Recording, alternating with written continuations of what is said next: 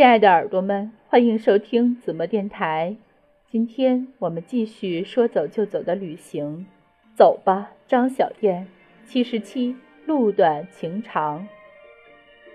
零二，晚上住八一，打电话给董老师，他已经调离墨脱，现在在林芝中学当老师。董老师拎一箱啤酒上来找我喝酒。给阿藏和畜生不如简单介绍一番，就和董老师去我房间喝酒。和董老师这一路已经是第五次见面，从陌生人路遇到成为好友，一路一再相逢，见一次喝一次酒，以至于我现在想起董老师，都好似酒意盎然。只是这次是归程，再相见恐怕不如何年何月了。给他女儿串了颗绿松石的手链儿，说来窘迫，只买得起一颗绿松石，戴在身上好久了，特地让人帮我编在红线上。坦言说，物件儿虽小也不值钱，但是一份情谊，也不多说墨脱路上一路相顾的话了。喝酒聊天儿，说起后来一路上的趣事。董老师听我说起在藏族朗玛厅喝酒跳舞的快乐，说在藏地多年还没有去过朗玛厅，邀我一起再去狂欢一次。我从包里翻出那条和布达拉宫一样漂亮的长裙，系在破牛仔裤外面，欣然出发。出门见畜生不如垂头坐在走廊昏暗处，起身说要陪我去，他总是一脸死相。和欢乐永远绝缘的样子，我不想带他玩，但他坚持要跟着我，说万一我们都喝醉了，他可以带我们回来。三人坐在畜生不如的烂摩托上，在深夜的街头到处找朗玛厅，一路纵声放歌，一股恶狠狠寻欢买醉的劲头。因为不是小镇，往往只有一家朗玛厅。八一有好几家朗玛厅，见朗玛厅就下车去转。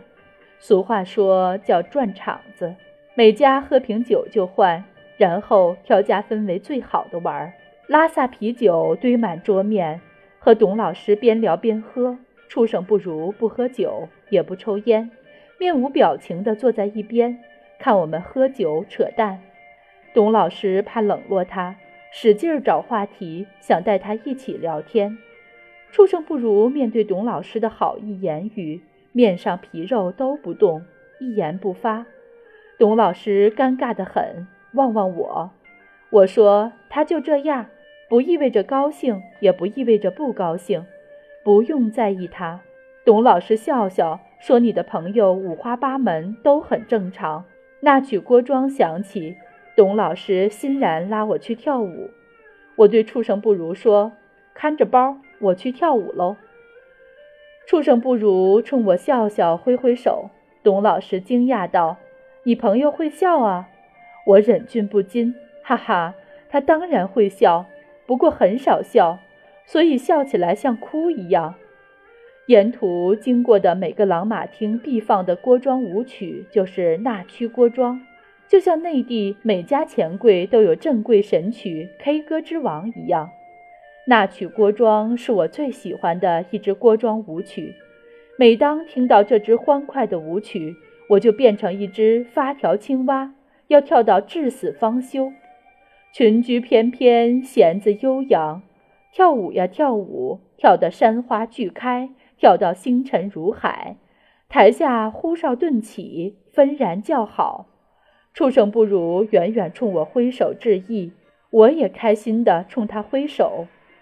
突然，跳舞的圈子中伸出一只手拉了我一把，另一个人笑着用力将我一把推进跳舞的人群圈子中间，猝不及防趔趄了一下，鞋掉了一只，跳着脚跳回去找我的鞋子。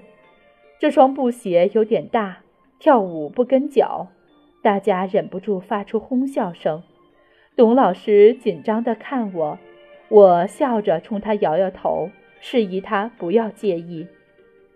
穿好鞋子继续跳，这种锅庄有点像我后来看到的玛尼锅庄，大家围合圈子，随着节奏，圈子越围越小，又随着节奏慢慢散开，再围合，像洪水一样的舞步，形成欢乐的潮汐。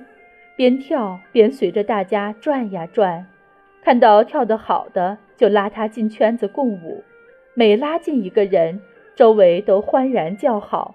有的人很自然地跟着我的舞步一起跳，有的人很害羞，跳了几步就缩回圈子当中。邀请的人和被邀请的人都很高兴，笑逐颜开。老马厅的 DJ 将这支舞曲放完，并不换别的音乐，反而是更热烈的锅庄舞曲。台下的人纷纷挤进圈子，终于在狂欢中将鞋子再次跳掉。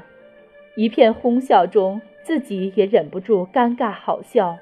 趁音乐过门，索性将鞋袜都脱了，赤足立在圆圈中间，静立片刻，看着大家旋转飞舞，弦子悠扬，用足尖轻点地面，再慢慢扭动腰，到肩，到双臂，越来越快，裙裾飞舞，短发飞扬，每根神经都在舞蹈。是什么样的感觉呢？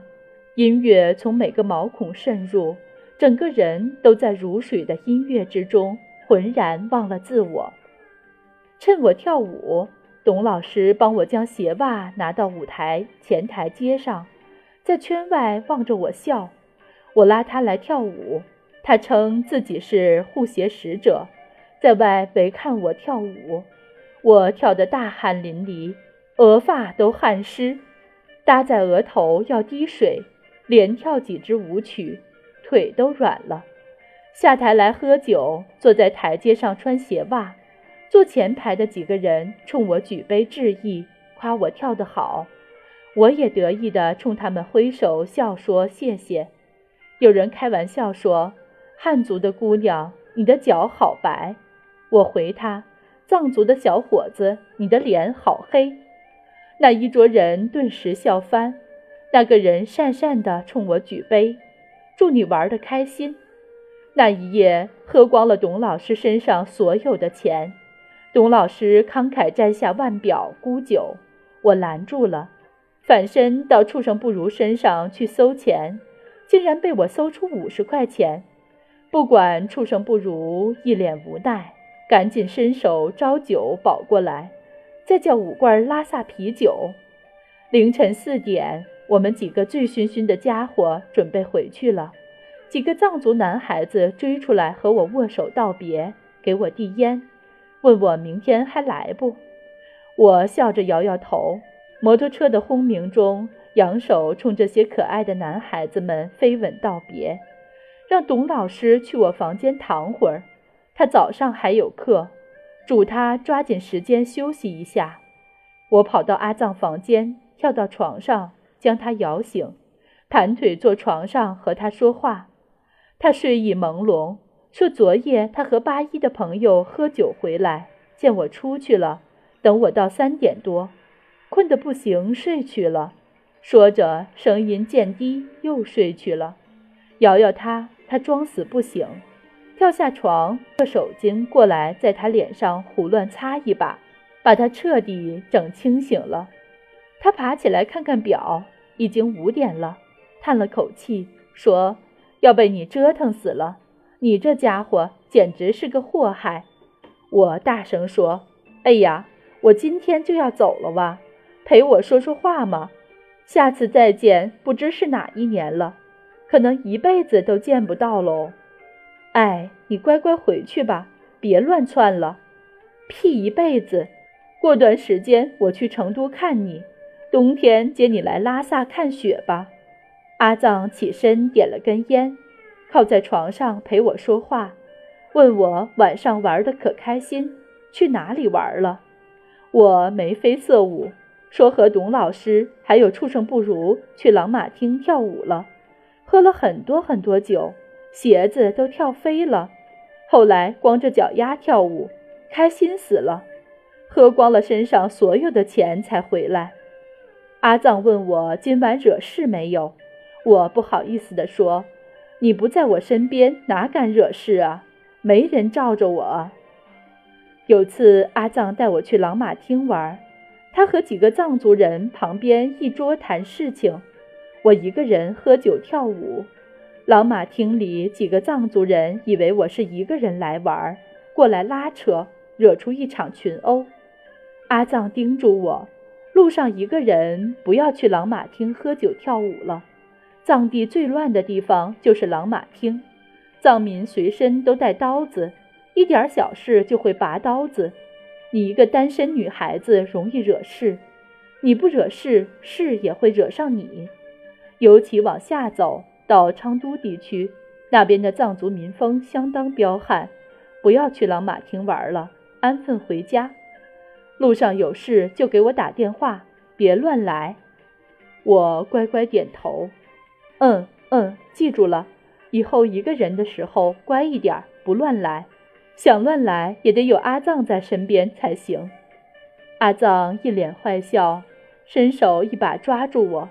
好，想乱来是吧？现在就可以。我嗖的跳开，说：“你又不缺女人，别坏了我们之间兄弟情谊。我睡觉去了，明天别叫我。你该干嘛干嘛去。”让我睡到自然醒，睡好了，我好有力气走路。阿藏问畜生不如回来没有？我说回来了。阿藏叫我去偷他车钥匙，说明天要带畜生不如回拉萨，叮嘱我明天千万别让他送我，会送命的。他骑车疯狂得很，眼神又不好，这一路路烂车，危险得很。叹了口气说。迟早有天死在路上，我要是知道就去给他收尸，不知道也就算了，反正死哪儿不是死啊？冲我摇摇头说：“处哥是个疯子，你跟他混，迟早也混成个疯子。”我思绪还停留在他刚说的“死在哪里不是死”，怎么无端说到生死了？愣愣地望着他，问：“谁是疯子？不是说我吧？”你不是疯子，是个祸害。”阿藏狠狠地说，“嗯，祸害要睡觉去了，死哪儿不是死，还是死在床上比较安逸。”忽然觉得悲凉，出门见畜生不如搬了张椅子坐在走廊里，垂头昏昏欲睡。黑暗中的身影让人看了难过，在他面前蹲下，仰面看看他，他眯着眼睛看看我，不说话。认识他这么久，从来没有见他睡过觉，真是个奇怪的人。他说他不喜欢在屋子里睡觉，平日睡眠也很少。轻轻拍拍他的手，说：“你今天也累了，跑了这么多路，去床上睡一会儿吧。”他固执地摇摇头。我也不再说什么，转身去睡觉，将门敞开，门廊灯为他亮着。